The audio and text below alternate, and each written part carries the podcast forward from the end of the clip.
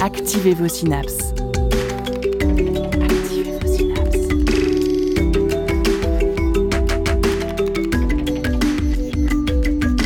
Poussez la porte du labo des savoirs et entrez dans un monde de science et d'expérience. C'est le labo des savoirs. Quel est le point commun entre les dents, le zinc, le poisson et les modes de vie des premiers hommes? Eh bien rien a priori. Et pourtant, nous allons remonter le temps ensemble ce soir pour aller explorer le régime alimentaire de nos ancêtres.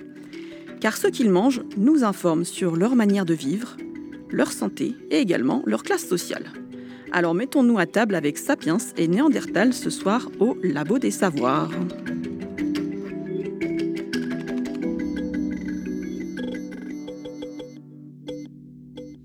Bienvenue dans cette nouvelle émission aujourd'hui consacrée à l'alimentation de nos ancêtres.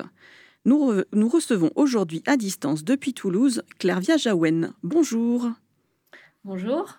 Alors, vous êtes chargée de recherche CNRS dans l'unité Géosciences Environnement à Toulouse, justement. Et euh, suite à votre thèse, vous avez travaillé pendant plus de six ans en Allemagne, à l'Institut Max Planck d'anthropologie évolutive. Euh, depuis 2020, vous êtes revenu travailler en France. En 2022, vous avez obtenu la médaille de bronze du CNRS qui, je cite, récompense les premiers travaux consacrant des chercheurs et chercheuses spécialistes de leur domaine. Cette distinction représente un encouragement du CNRS à poursuivre des recherches bien engagées et déjà fécondes. Alors justement, vous allez nous parler de vos travaux de recherche qui sont à la frontière entre plusieurs disciplines scientifiques. Vous développez de nouveaux outils de chimie pour comprendre l'alimentation de nos ancêtres.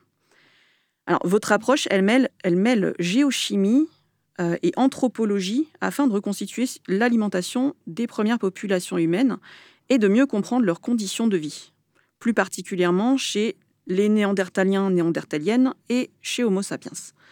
Alors, nous aurons également, au cours de cette émission, une chronique de Sophie euh, qui nous fera un petit portrait robot de nos cousins, les néandertaliens. Écoutez la recherche et ses chercheurs au Labo des Savoirs.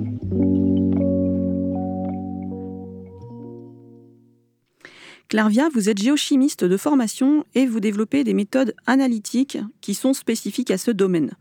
Est-ce que vous pouvez nous en dire un petit peu plus sur cette discipline? Eh ben, à l'origine, euh, la géochimie, euh, bah, comme son nom l'indique, ça va être l'étude euh, de la Terre, de la chimie de la Terre, mais aussi euh, celle euh, des planètes. Donc, euh, on a surtout euh, du coup ces analyses autour des météorites ou, des échantillons qui ont été ramenés de la Lune pour faire des analyses chimiques. Et donc, ce sont des analyses qui visent à déterminer comment les planètes se sont formées, comment le système solaire s'est formé et comment il a évolué au cours du temps. Alors du coup, comment vous en êtes venu à travailler avec des anthropologues et des archéologues? Alors, euh, à l'origine, euh, j'avais un intérêt depuis euh, Jurassic Park, on va dire, pour les dinosaures. Et, et j'ai demandé au cours de ma scolarité comment faire pour devenir paléontologue. Et on m'a dit c'est bouché, c'est pas possible, ou alors il faut faire l'école normale supérieure. Donc j'ai j'ai décidé de faire cette école il faut rentrer par concours. Et, euh, euh, au bout de, la deuxième tentative, j'ai pu rentrer à l'école normale supérieure de Lyon. Et ils avaient un parcours de géologie et un parcours de biologie. Et pour faire de la paléontologie à l'origine, euh, je me suis orientée sur le parcours de géologie où j'ai découvert la géochimie, qui m'a énormément plu, qui m'a fascinée. Et donc j'avais envie de continuer là-dessus. Et au moment de ma thèse, j'ai eu envie de mêler un peu ce que j'avais appris au niveau outils de travail avec la géochimie pour euh, répondre à des questions plus orientées sur l'anthropologie et l'archéologie euh, qui m'intéressaient aussi. Alors c'est parfait, euh, parce que ma prochaine question, c'était quelles sont les grandes thématiques qui vous intéressent? Euh, donc euh, aujourd'hui, ce qui m'intéresse, euh, enfin mon sujet de recherche principal, c'est euh, l'alimentation au paléolithique. Donc le paléolithique, c'est cette période de l'histoire de notre espèce où on n'avait pas encore l'agriculture et l'élevage et euh, où on a très très peu d'informations. Il n'y a pas de texte historique, il n'y a pas beaucoup d'objets, euh, beaucoup de peintures. Euh, enfin, il y, en a des peintures, hein, mais, mais sur les périodes les plus récentes. Et donc, l'alimentation, ça permet de comprendre un peu ce qui se passe à l'époque. Donc, il y a l'alimentation, il y a aussi des questions de mobilité. Sur lesquelles je m'intéresse beaucoup. quand on trouve un site archéologique, quels sont les individus locaux, quels sont ceux qui viennent d'ailleurs et, quels sont les profils associés à chacun d'entre eux ou d'elles. D'accord. Alors, si j'ai bien fait mes recherches, vous étudiez le zinc dans l'émail dentaire. Alors, du coup, bah, qu'est-ce que le zinc peut nous apprendre et pourquoi les dents? Ouais, alors, c'est une très bonne question. en fait, ce que je fais, c'est il y a d'autres euh, chercheurs et chercheuses qui le font depuis un certain temps avec d'autres éléments chimiques, d'autres éléments de la classification périodique, euh, notamment le carbone et l'azote qu'on analyse dans les ossements, mmh et euh, aussi le strontium qu'on analyse dans les dents. Et en fait, chaque, chacun de ces outils a ses limites, et notamment, il y a une limite pour l'alimentation au cours du temps. C'est-à-dire que on fait des analyses, comme je disais, dans les os, mais dans les protéines des os, et ces protéines vont se dégrader au cours du temps et elles ne sont pas préservées. Et donc, l'intérêt de travailler sur les dents, c'est qu'on travaille en fait sur du caillou. L'émail dentaire, c'est un minéral. Et donc, il peut être préservé sur des échelles de temps très anciennes et il mmh contient toute une variété d'éléments. Et un peu par hasard, un peu par accident, je me suis rendu compte que le zinc, c'était un indicateur euh, de l'alimentation. Et donc, j'ai décidé de continuer là-dessus, puisqu'on avait la possibilité de remonter beaucoup plus loin dans le temps sur l'alimentation de nos ancêtres. Donc, ça veut dire qu'avant de bosser, de travailler sur le zinc, euh, vous travailliez plutôt sur des périodes plus récentes?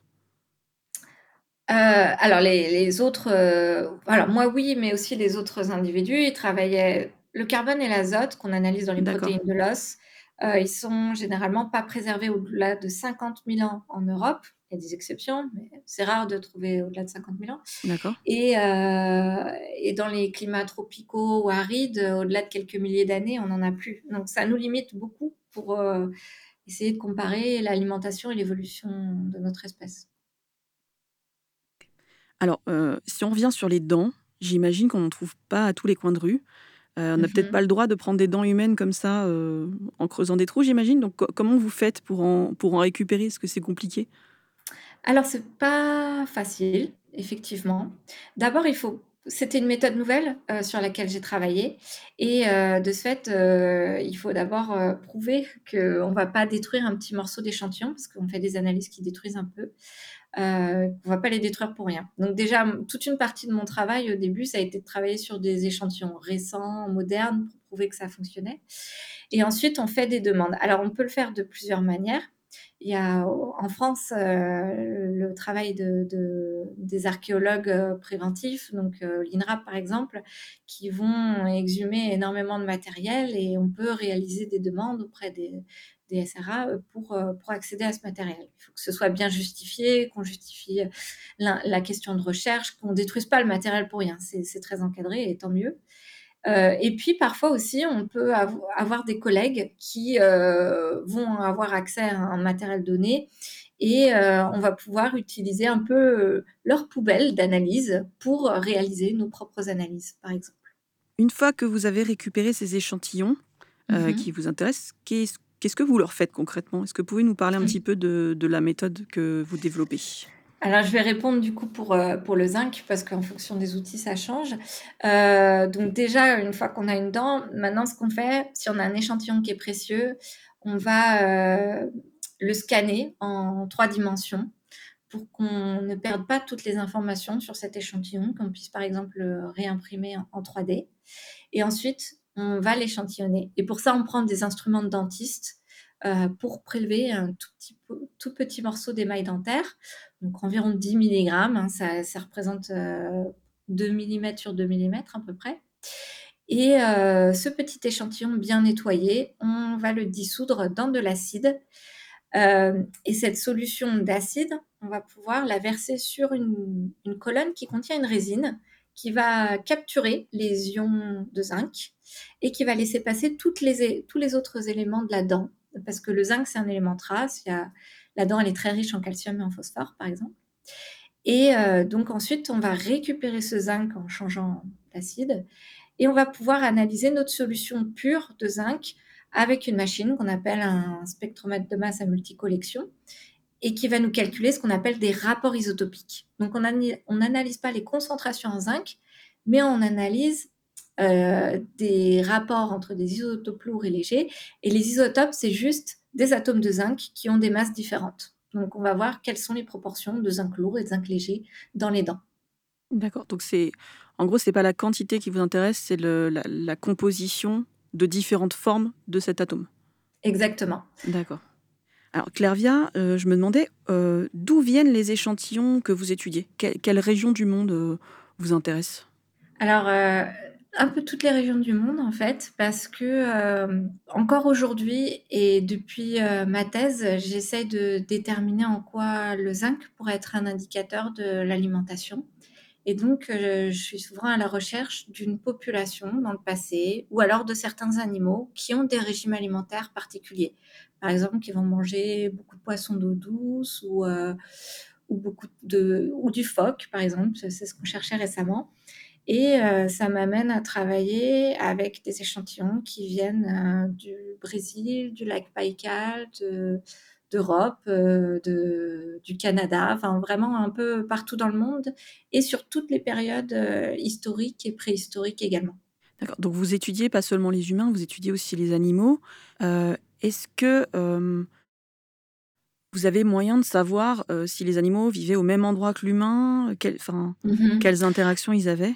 Oui, et c'est parfois la difficulté justement. Alors quand on travaille sur, euh, des sites anciens, avant l'agriculture et l'élevage, on n'a souvent pas de de tombes et on a des sites archéologiques en fait où on va surtout avoir les les restes, euh, des animaux qu'ont consommé les humains. Donc là, ça va être pratique. On aura euh, on aura beaucoup d'espèces d'herbivores par contre. Ce qui nous manque parfois, ce sont les carnivores. Et moi, j'essaye de voir quelles sont les valeurs associées aux carnivores pour voir à quoi s'attendre si les humains mangent de la viande. Euh, mais quand on a des humains sur un, endroit précis, souvent on n'a pas les carnivores au même endroit. Mais quand même, on s'en sort, on y arrive. Euh, c'est plus compliqué sur des périodes récentes où par contre on a des textes historiques. Euh, alors on a les textes historiques qui nous disent ce qui est mangé, euh, mais bien souvent, on a un cimetière avec des tombes et il n'y a pas de restes d'animaux euh, qui sont associés. Donc, voilà, ça, dépend, euh, ça dépend des, contextes dans lesquels je travaille, mais effectivement, on arrive quand même en général à avoir des humains et des animaux sur un même site. Et je choisis de travailler sur ces sites pour ces raisons-là. D'accord. Et donc, les herbivores, c'est parce qu'on les mange? Et les carnivores, s'il n'y en a pas en même temps que les humains, c'est parce que c'est nous les carnivores? Du coup? Voilà, c'est parce que euh, on, a tendance à pas vivre là où il y a des carnivores, puisque ce sont aussi des prédateurs. Donc, euh, on, va on va vivre à distance des loups, des hyènes, euh, des, renards. et on mange essentiellement de la viande d'herbivore. Alors, je crois qu'elle est meilleure au goût. Et c'est vrai que quand on y pense, on mange pas de loup, on mange plutôt du bœuf ou du mouton. D'accord. Et du coup, pour ces échantillons, c'est vous vous déplacez ou on vous les envoie? Comment comment ça se passe? Alors malheureusement, ou c'est mieux pour la planète, mais on me les envoie. Mais ça, me fait peu voyager. Du coup, moi, mon travail, il est, il est, il se situe surtout au laboratoire. Alors, je me demandais également, habituellement, en dehors des dents, qu'est-ce qu'on regarde chez, dans, les, dans les squelettes de nos ancêtres? Quels os on prend pour faire les analyses pour, pour savoir euh, ce qu'on mange ou plus généralement Plus généralement. Euh, alors, ça, encore une fois, ça va dépendre un peu des périodes historiques pour voir un peu euh, quelles, sont, quelles sont les questions. parce que souvent, si on a un squelette qui est complet, par exemple, ce qui est, ce qui est souvent le cas pour les périodes plus récentes, on va essayer de déterminer le sexe de l'individu en regardant la forme du bassin notamment, euh, son âge au décès, donc qui peut se faire à travers euh, plusieurs os, mais c'est pas facile. Et on regarde aussi beaucoup la dentition aussi, qui nous donne des informations sur euh, est-ce que l'individu était adulte, est-ce que c'était un enfant. Et sur les dents, on peut voir aussi, par exemple, s'il y a des caries. S'il y a des caries, on peut se dire que bah, l'individu consommait des céréales. On voit par exemple que avant l'agriculture, euh, c'est rare de trouver des caries.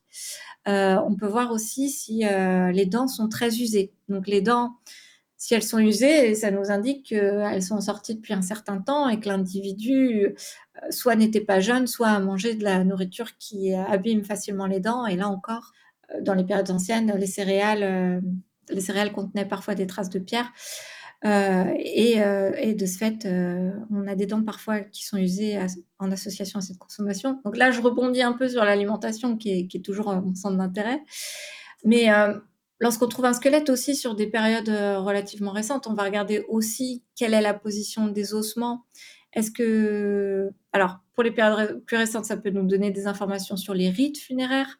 Et sur les périodes les plus anciennes, ça nous dit aussi si volontairement le squelette a été enterré à cet endroit-là ou euh, s'il a été euh, bougé, euh, par exemple, par des carnivores, des charognards ou, ce genre de choses. Après, il y a tous les types d'ossements qui sont étudiés pour des histoires d'évolution humaine, pour voir quelle forme a tel os et de quelle espèce, du coup, est cet individu. Est-ce que c'est une nouvelle espèce Là, il y a vraiment beaucoup d'os qui vont rentrer en jeu. Le crâne est souvent très important. Après, c'est pas ma spécialité, donc c'est difficile pour moi de rentrer plus dans le détail euh, à ce niveau-là.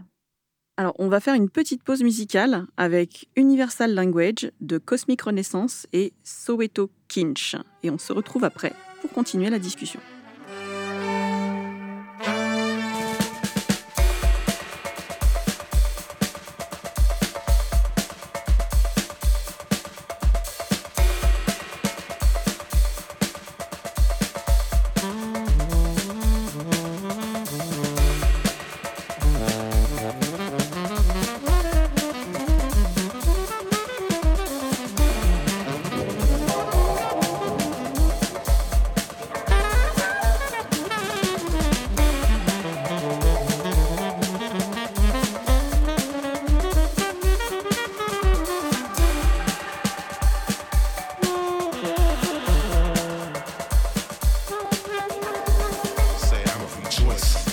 We in one voice. Now bring that noise.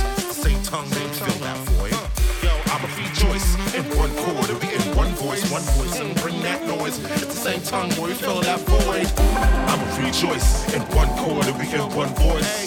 Bring that noise. It's the same tongue that we fill that void. Time to rejoice in one chord. We in one voice. Bring that noise. It's the same tongue that we fill that void. I'm a rejoice in one chord. We in one that noise. Same time that we fill that void. Time to rejoice in one chord and we in one voice. One voice. Bring that noise. At the same time that we fill that void. We speak to the universal. Let the rhythm and the beats immerse you. Peace, peace through the world, let the words reconnect the circle. We speak to the universal, let the rhythm and the beats immerse you. Now, peace through the world, let the words reconnect the circle. We you speak to the universal, let the rhythm and the beats immerse you heartbeats now. Peace to the world, let the words reconnect the circle. Speak to the universal, let the rhythm and the beats immerse you. Now, peace to the world, let the words reconnect the circle.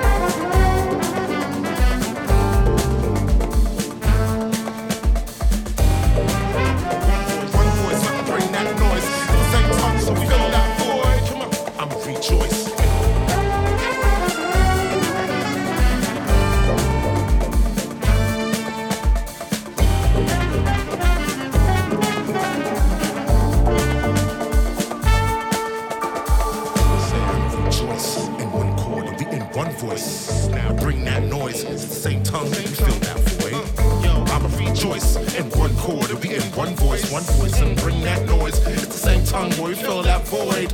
I'ma rejoice in one chord. If we in one voice, bring that noise. It's the same tongue that we fill that void. Time to rejoice in one chord. and we in one voice, bring that noise. It's the same tongue that we fill that void. I'ma rejoice in one chord. and we in one voice, bring that noise. It's the same tongue that we fill that void. Time to rejoice in one people fill that void.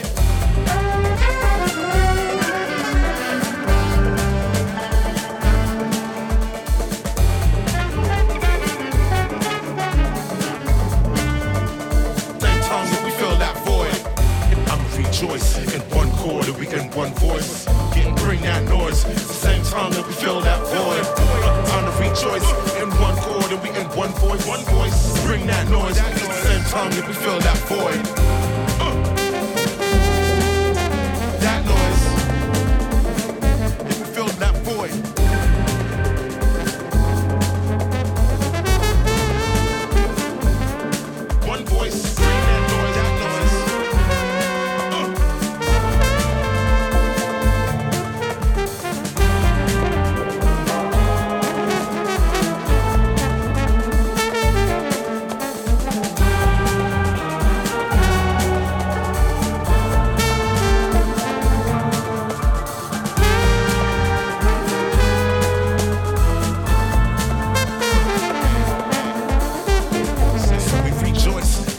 Chord, yet we in one voice.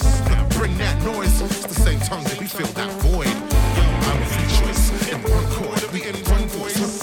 Bringing that noise, it's the same tongue, yet we fill that void. Said I will rejoice in one chord, yet we in one voice. Bring that noise, it's the same tongue, yet we fill that void.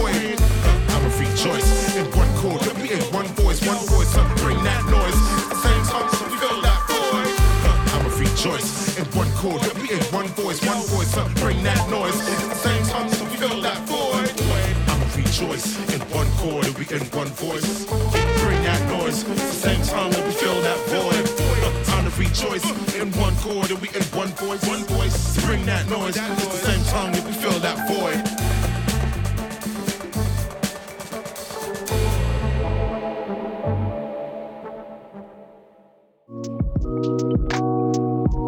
Les voix de la recherche scientifique au Labo des Savoirs. Venez d'entendre Universal Language de Cosmic Renaissance et Soweto Kinch. Et nous sommes toujours au Labo des Savoirs avec notre invitée Clairvia Jaouen, chargée de recherche CNRS à l'unité Géosciences et Environnement de Toulouse. Elle étudie en particulier les paléorégimes alimentaires de nos ancêtres et de nos cousins homininés disparus. Alors, on a beau savoir qu'il y a eu plusieurs espèces d'êtres humains dans le passé, ça reste quand même assez difficile à visualiser pour nous. Mhm. Sophie, tu vas nous aider à remettre les choses un peu à plat, histoire de mieux comprendre qui étaient les premiers hommes et femmes et à quoi ils ressemblaient, en particulier notre cousin Néandertal. Oui, Aurore, parce que Homo sapiens, on le connaît par cœur, on en voit tous les jours, à commencer par le reflet dans le miroir le matin. Par contre, Néandertal, on sait beaucoup moins de choses sur lui. Il faut dire qu'il se serait éteint il y a 30 000 ans. Ça fait un bon bout de temps sans nouvelles. Quand les scientifiques découvrent les premiers ossements en 1856, on ne sait pas d'ailleurs trop à qui on a affaire. Un homme atteint d'une pathologie Un grand singe Une sous-espèce de sapiens? On sait aujourd'hui qu'il s'agit bien d'une espèce d'humain à part entière, une espèce qui a d'ailleurs eu bien mauvaise presse. Car pendant longtemps, l'histoire de l'origine de l'homme, avec un H majuscule, était simple, comme un conte pour enfants. Il y avait d'un côté le gentil Homo sapiens, l'homme moderne, de qui nous descendons tous, et de l'autre l'homme de Néandertal, le méchant de l'histoire, plus bestial, plus trapu, plus idiot, plus sauvage. Ces deux espèces d'humains se seraient affrontées pendant quelques milliers d'années jusqu'à la victoire d'Homo sapiens, nous. Et voilà, fin du compte, extinction des feux, dodo. Sauf que non, les études scientifiques ont largement eu le temps de corriger le tir depuis. Néandertal n'était pas un sous-homme simiesque tout juste bon à s'éteindre pour nous laisser la place. Nous avons d'ailleurs encore de son ADN en nous, alors laissez-moi refaire un peu les présentations. Chers auditeurs, Néandertal, Néandertal, les auditeurs du Labo des Savoirs. Vous avez devant vous un individu d'environ 1m55 et 70 kg si c'est une femme, 1m65 et 90 kg si c'est un homme. Vous choisissez. Sa tête est un peu plus allongée, avec le front fuyant, pas de menton, et un crâne plus aplati. Il a une mâchoire inférieure bien développée, de larges narines, des sourcils épais et un corps trapu, avec des membres courts. Tout ça lui permet de résister au froid de l'ère glaciaire. Il est plus musclé que les sapiens, avec des mains aux doigts courts qui sont plus puissantes parfaite pour sa vie supposée de chasseur-cueilleur et pour la fabrication des outils, lame, pointe de lance, racloir de peau de bête, bref, Néandertal est plutôt impressionnant physiquement. Mais il n'est pas la grosse brute décrite au siècle dernier. Certains vestiges fossiles laissent par exemple penser que les Néandertaliens et Néandertaliennes avaient une culture, avec le développement notamment de rites funéraires ou l'utilisation de pigments pour de la peinture. Il y a encore débat pour savoir s'ils avaient ou non un langage articulé. Néandertal est sorti du berceau de l'humanité, donc l'Afrique, il y a environ 800 000 ans, pour aller joyeusement explorer les terres un peu plus au nord. Sa zone de répartition ressemble à une banane. L'Europe de l'Ouest à une extrémité, avec l'Espagne en bas et le sud de l'Angleterre en haut, l'Asie centrale à l'autre extrémité. Tout ça englobe la Méditerranée, la mer Noire, la mer Caspienne, jusqu'au nord du Kazakhstan. Néandertal s'y plaît bien dans cette zone immense et il s'établit. Quelques milliers d'années se passent, pendant qu'en Afrique apparaît Homo sapiens, nous, il y a 200 000 ans. Sapiens est donc bien plus jeune et il met du temps à sortir de son berceau africain. Il finit par découvrir le territoire de Néandertal il y a 50 000 ans environ. Et là, ce n'est pas un fight avéré entre les deux espèces d'humains, mais plutôt une cohabitation qui se met en place. Une cohabitation très proche puisqu'il y a des bébés qui naissent de cette rencontre. Il y a donc des hybridations entre les deux espèces, ce qui explique qu'on le retrouve encore aujourd'hui de l'ADN de Néandertal dans nos gènes. D'ailleurs, un phénomène semblable a eu lieu en Asie avec Sapiens et Denisova, une autre espèce d'humain sortie bien plus tôt d'Afrique. Mais ça, c'est une autre histoire. Ce qu'il faut retenir ici, c'est qu'on a tous un petit bout de Néandertal en nous.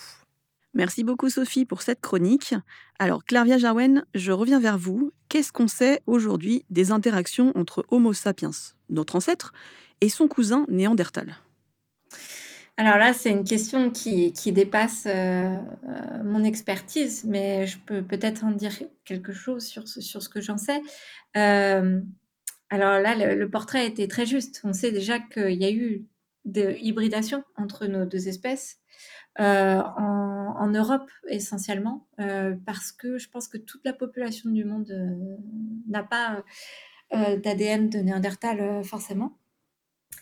Et, et, et, puis aussi, on le voit avec les, les outils qui sont utilisés par les Néandertaliens et les Néandertaliennes. Pendant très longtemps, ils ont eu ce qu'on appelle une industrie lithique, donc la façon de faire leurs outils euh, qui, enfin, qui était dite moustérienne.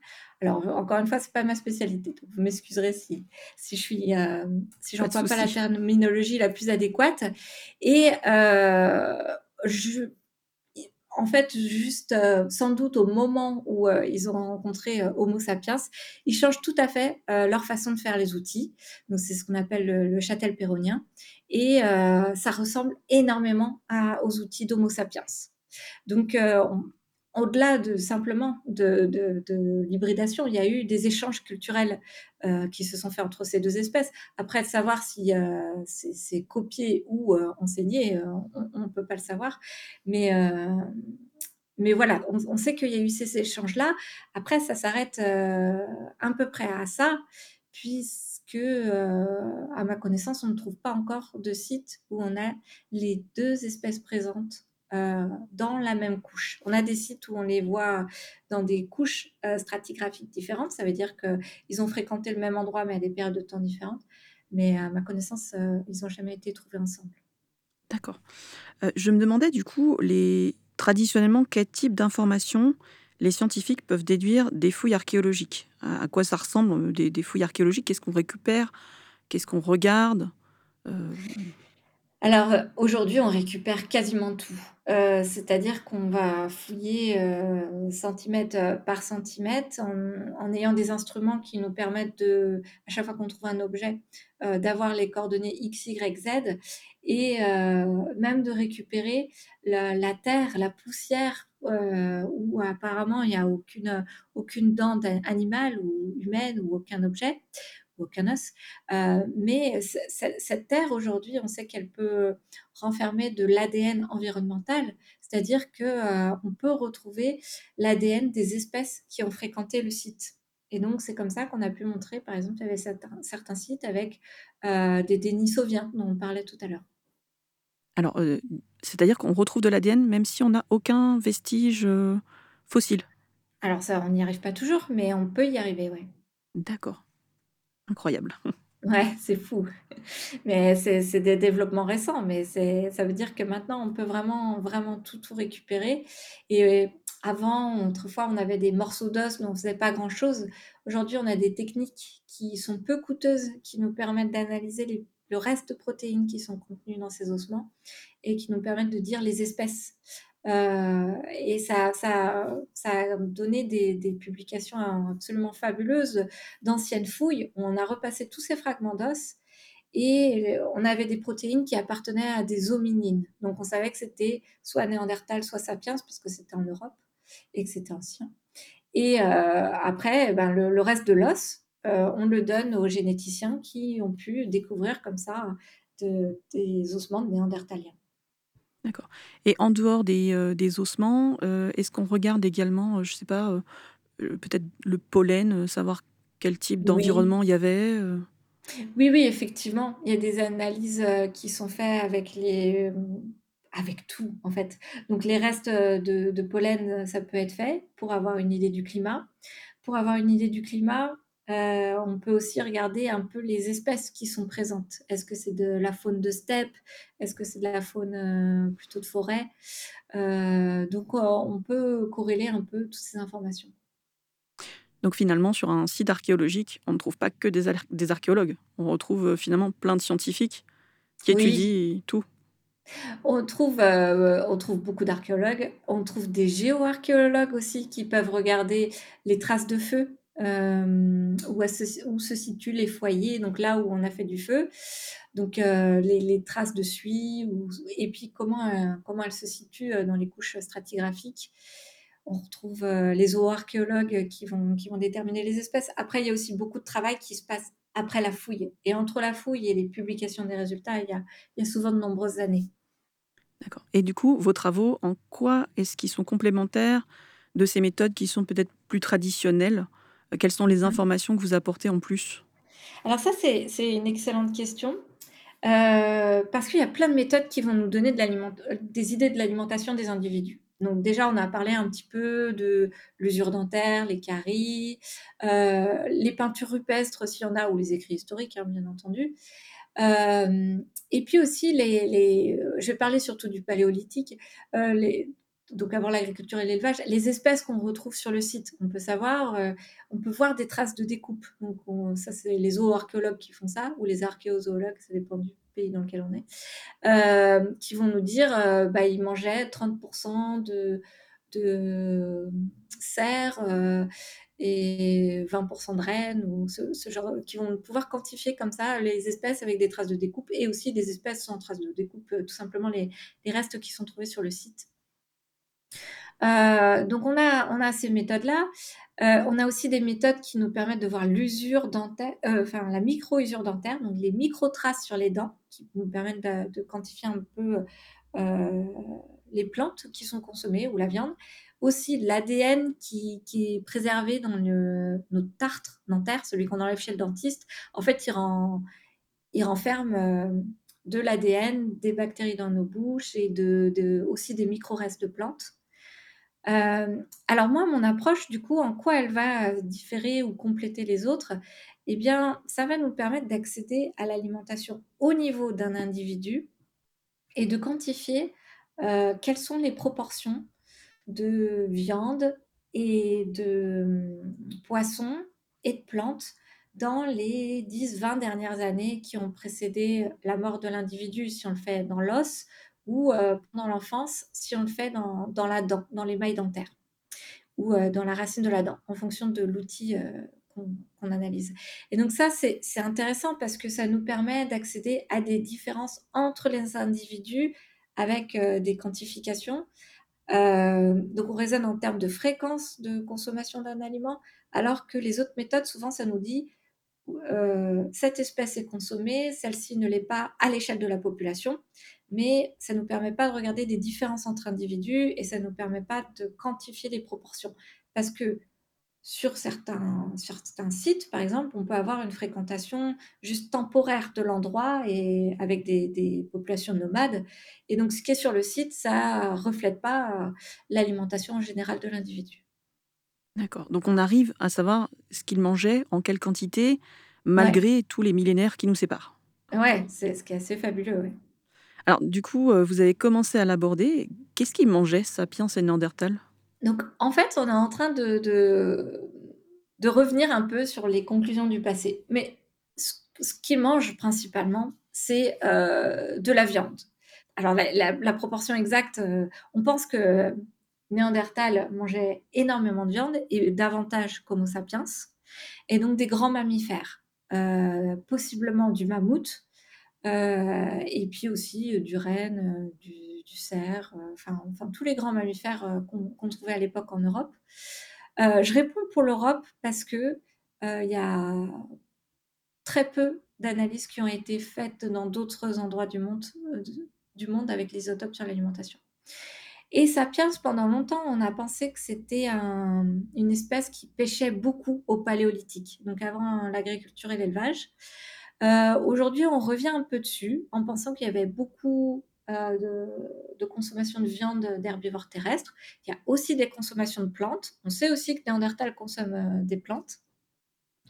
Et notre espèce, donc Homo sapiens, va drastiquement changer euh, son alimentation au Mésolithique, donc qui est une période où on a une amélioration climatique.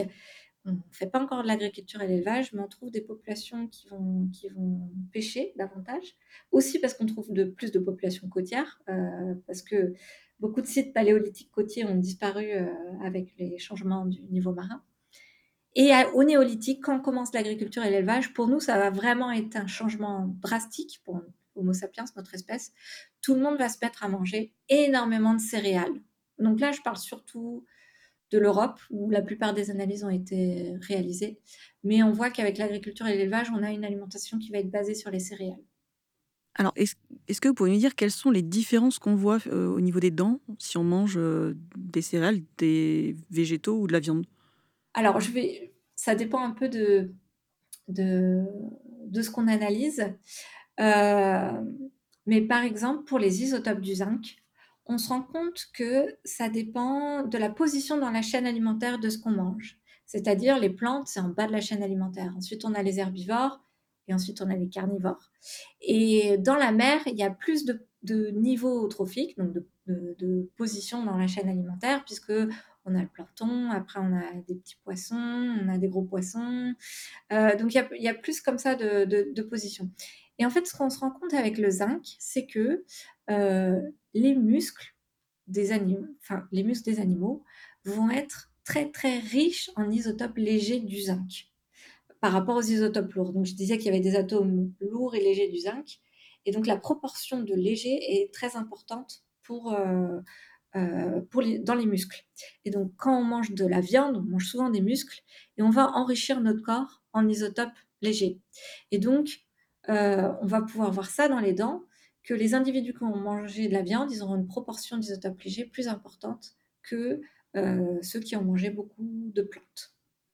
Alors, je reviens un tout petit peu sur la méthode. Comment est-ce qu'on mmh. sait que euh, tel ou tel aliment, il est plus léger en zinc ou plus lourd en zinc? Vous, avez regardé du coup sur, sur des aliments modernes, j'imagine? Oui, ouais, ouais. et c'est une grosse partie de mon travail parce que c'est encore nouveau et il y avait quand même pas tant de données que ça.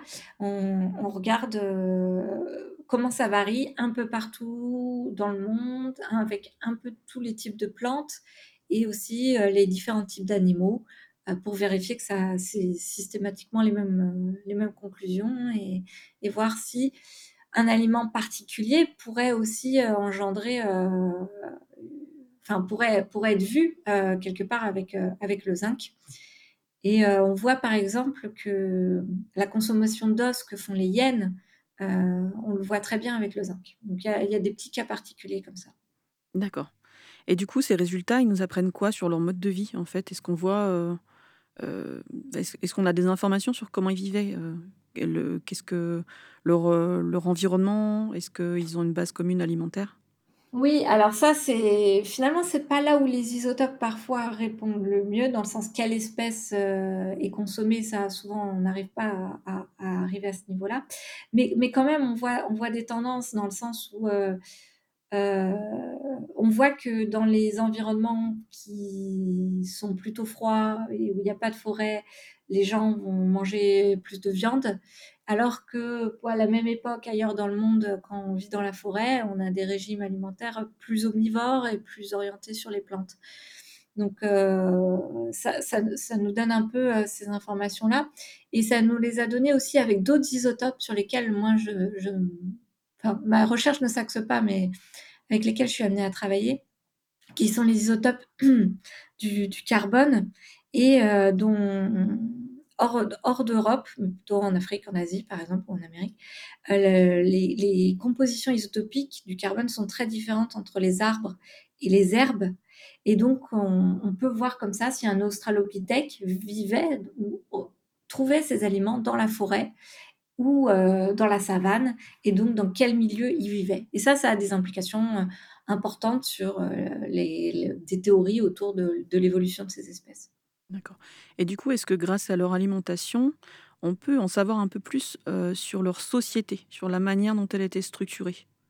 Ah oui, ça c'est un, excellent point. Donc c'est c'est pas possible ou facile de le faire sur le paléolithique où souvent on trouve très peu de squelettes. Mais sur des périodes plus récentes et même historiques où on a des cimetières avec des centaines d'individus, eh on peut analyser l'alimentation et voir la proportion de la consommation de viande chez chacun des individus. Et on peut la mettre en connexion aussi avec le type de tombe qui est trouvé. Et là, on se rend compte que très souvent, une forte consommation de viande, elle est associée à un statut social plus élevé. Et on peut même accéder à des informations, ça c'est notamment le travail de, Rosen Colter euh, euh, de l'INRA par euh, on peut même accéder un peu à des informations autour du niveau d'inégalité sociale dans une population en s'intéressant à l'alimentation et aux isotopes. Et donc voir un peu cette évolution au cours du temps. D'accord. Et du coup, est-ce qu'il y a également des différences entre les femmes et les hommes? Ça, c'est une excellente question et euh, on n'a pas toujours les mêmes conclusions. C'est une question qui nous intéresse euh, de, plus en plus souvent pour voir aussi euh, à, quel moment se sont mis en place les inégalités sociales liées au genre. et, parfois, on les voit, très souvent, on voit des femmes qui vont... Quand, on voit quelque chose, on ne le voit pas toujours, hein, mais quand on voit quelque chose, on voit souvent des femmes qui mangent moins de viande que les hommes. Euh, mais ça arrive qu'on voit l'inverse. Par exemple, euh, sur une étude sur laquelle j'ai travaillé avec justement Rosen Colter, on voyait que les femmes qui étaient enterrées au couvent des Jacobins de Rennes euh, consommaient plus de viande que la, la, moyenne de la population qui était enterrée dans ce couvent, et que les hommes notamment. Mais parfois, bien souvent, on arrive à une explication qui est liée à un statut privilégié de ces femmes-là. Et c'était le cas notamment à Rennes, où c'était pour accéder à un enterrement dans ce couvent, il fallait payer une certaine somme d'argent et y étaient enterrés euh, les frères dominicains, euh, certains hommes, mais aussi de, riches douarières, euh, ce qui peut expliquer le fait qu'elles avaient une alimentation plus carnée, qui, qui, était associée à un statut social plus élevé. Donc, voilà, on, peut, on peut voir des différences entre les hommes et les femmes, mais encore une fois, euh, c'est pas souvent qu'on les voit. Et donc enfin, euh, j'arrive à, une dernière question. Finalement, ça nous apporte quoi de savoir ça sur nos ancêtres? Est-ce que ça peut nous aider à répondre à des problématiques plutôt plus modernes, finalement? Alors, oui, alors ça, c'est une question un peu compliquée parce que souvent, on me dit que, en fait, je démontre que les, Homo sapiens sont capables de manger beaucoup de viande. Et on, on sait d'ailleurs, parce qu'on a des populations, les Inuits ou des populations arctiques, qui vont avoir des consommations très faibles de plantes.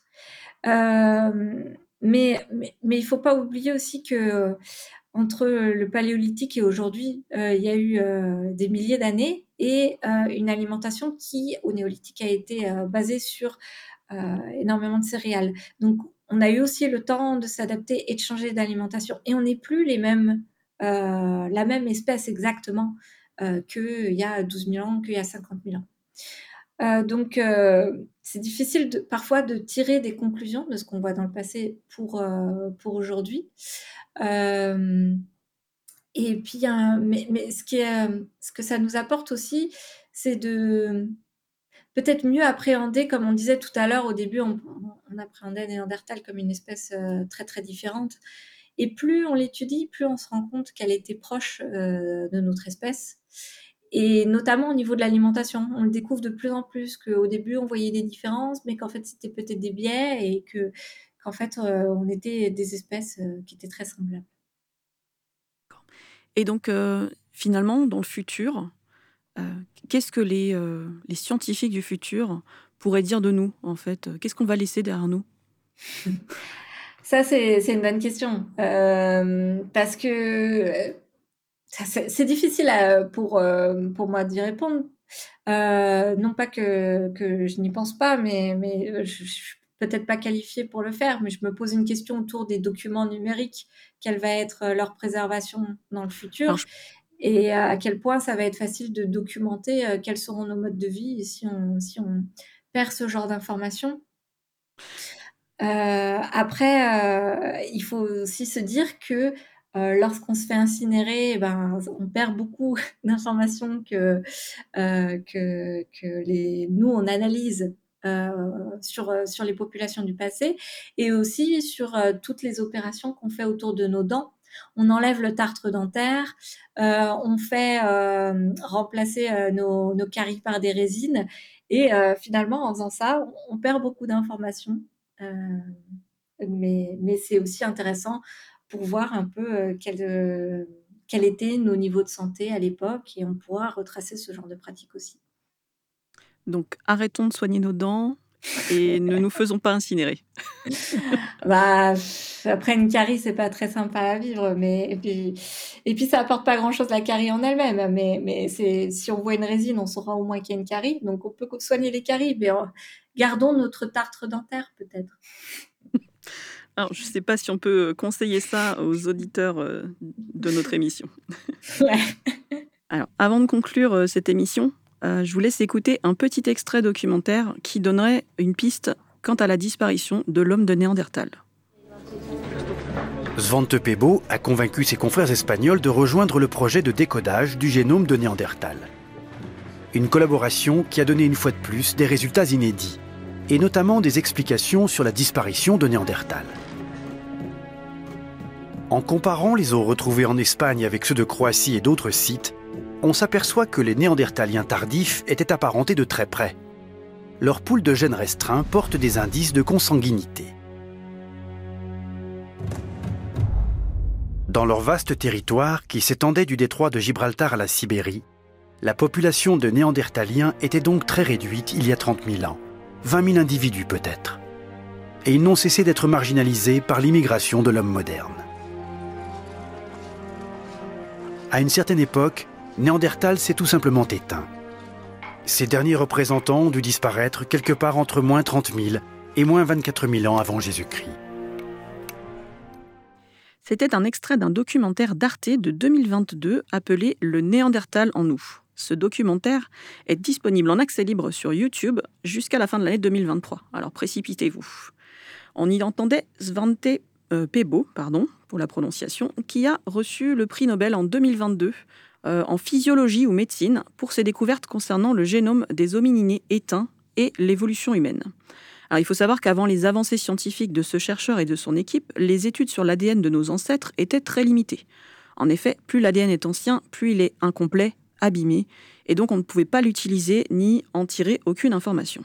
Grâce à leurs travaux acharnés pendant de nombreuses années, ils ont pu pour la première fois reconstituer les génomes d'espèces éteintes d'homininés et on sait maintenant que 1 à 3% de l'ADN de Néandertal est encore présent aujourd'hui dans le génome d'une large part de l'humanité, comme le mentionnait Sophie il y a quelques minutes. Là, en écoutant le, le, petit extrait, je pensais notamment au cannibalisme euh, de Néandertal. D'accord. Euh, parce que euh, on a des exemples comme ça où on voit qu'il y a des Néandertaliens et des Néandertaliennes qui en ont mangé d'autres. On voit des traces de découpe sur, euh, sur, les, sur les ossements. Et euh, on peut se poser une question de qu'est-ce qui a justifié ça.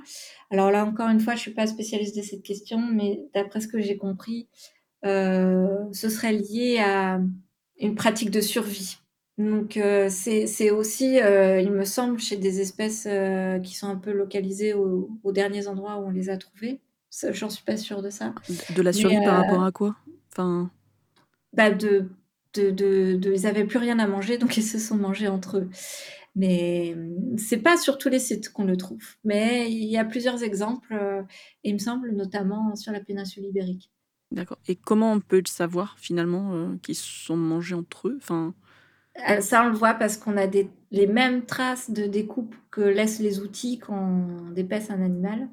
On a les mêmes sur, sur les, les ossements des Néandertaliens. D'accord. Et euh, homo, homo, sapiens, lui, par contre, on n'a pas retrouvé de ce genre de choses. Alors, on l'a, si, ça arrive, euh, mais pas à la même époque, il me semble, hein, euh, pas à la même époque et au même endroit. Donc là, je parle de l'Europe, hein, surtout puisque c'est déjà la région du monde que je connais le mieux au niveau euh, du paléolithique, euh, et puis c'est là où il y a le plus d'études. Mais euh, par exemple, j'ai travaillé sur, sur d'autres études où on, le voit, notamment en Amérique du Sud.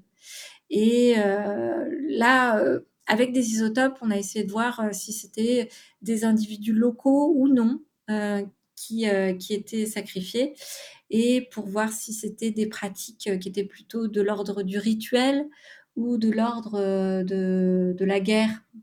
Euh, et ça avait l'air plutôt rituel sur les cas qu'on avait, sur lesquels on a travaillé. Euh, après, c'est la question, c'est est-ce que c'est pas une pratique de survie aussi? Mais on a d'autres indices qui peuvent nous montrer que nutritivement, les individus souffrent euh, ça peut laisser des traces, par exemple, dans l'émail dentaire, de l'émail qui arrête de se minéraliser si on est en stress euh, au niveau de la nutrition, ou, euh, des maladies, je pense au, rachitisme qui est lié à certaines carences. donc voilà. Donc finalement, ils n'y avaient plus rien à manger et du coup, ils ont survécu comme ils pouvaient, quoi. Bah, il me semble que c'était que c'est les conclusions de certaines études. Moi, ce que je peux dire, c'est que on voit qu'il y a des traces de découpe. Après, je suis pas sûre qu'il y ait un consensus sur euh, qu'est-ce qui les explique, mais je crois que l'hypothèse favorite, c'est que c'était plutôt une pratique de survie que une pratique culturelle. D'accord. Et euh, est-ce que vous savez quand est-ce que les soins dentaires sont apparus, en fait? Alors on a eu, je suis arrivée par hasard justement sur un papier qui, dont le titre c'était Première trace de, je sais pas comment le traduire en français, mais première trace d'acte de dentiste euh, euh, dans l'histoire de l'homme.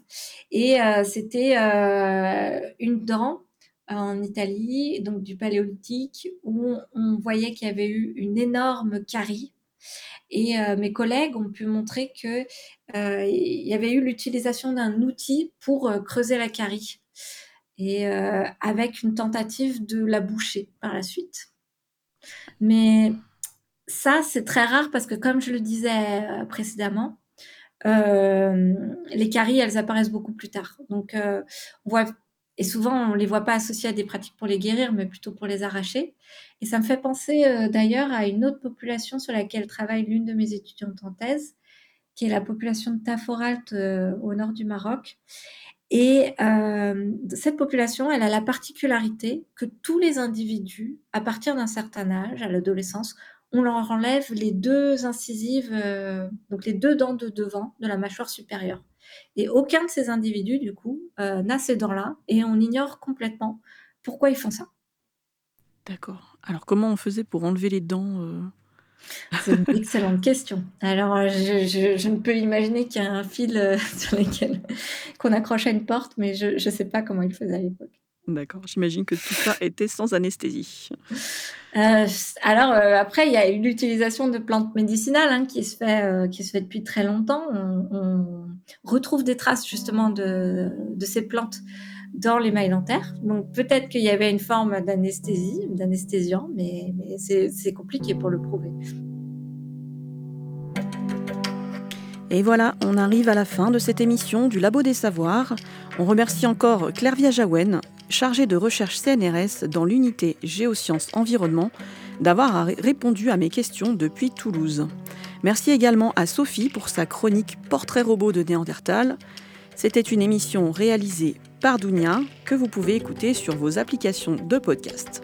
Retrouvez-nous également sur le labodessavoirs.fr ou nos réseaux sociaux. Et on vous retrouve la semaine prochaine pour une nouvelle émission.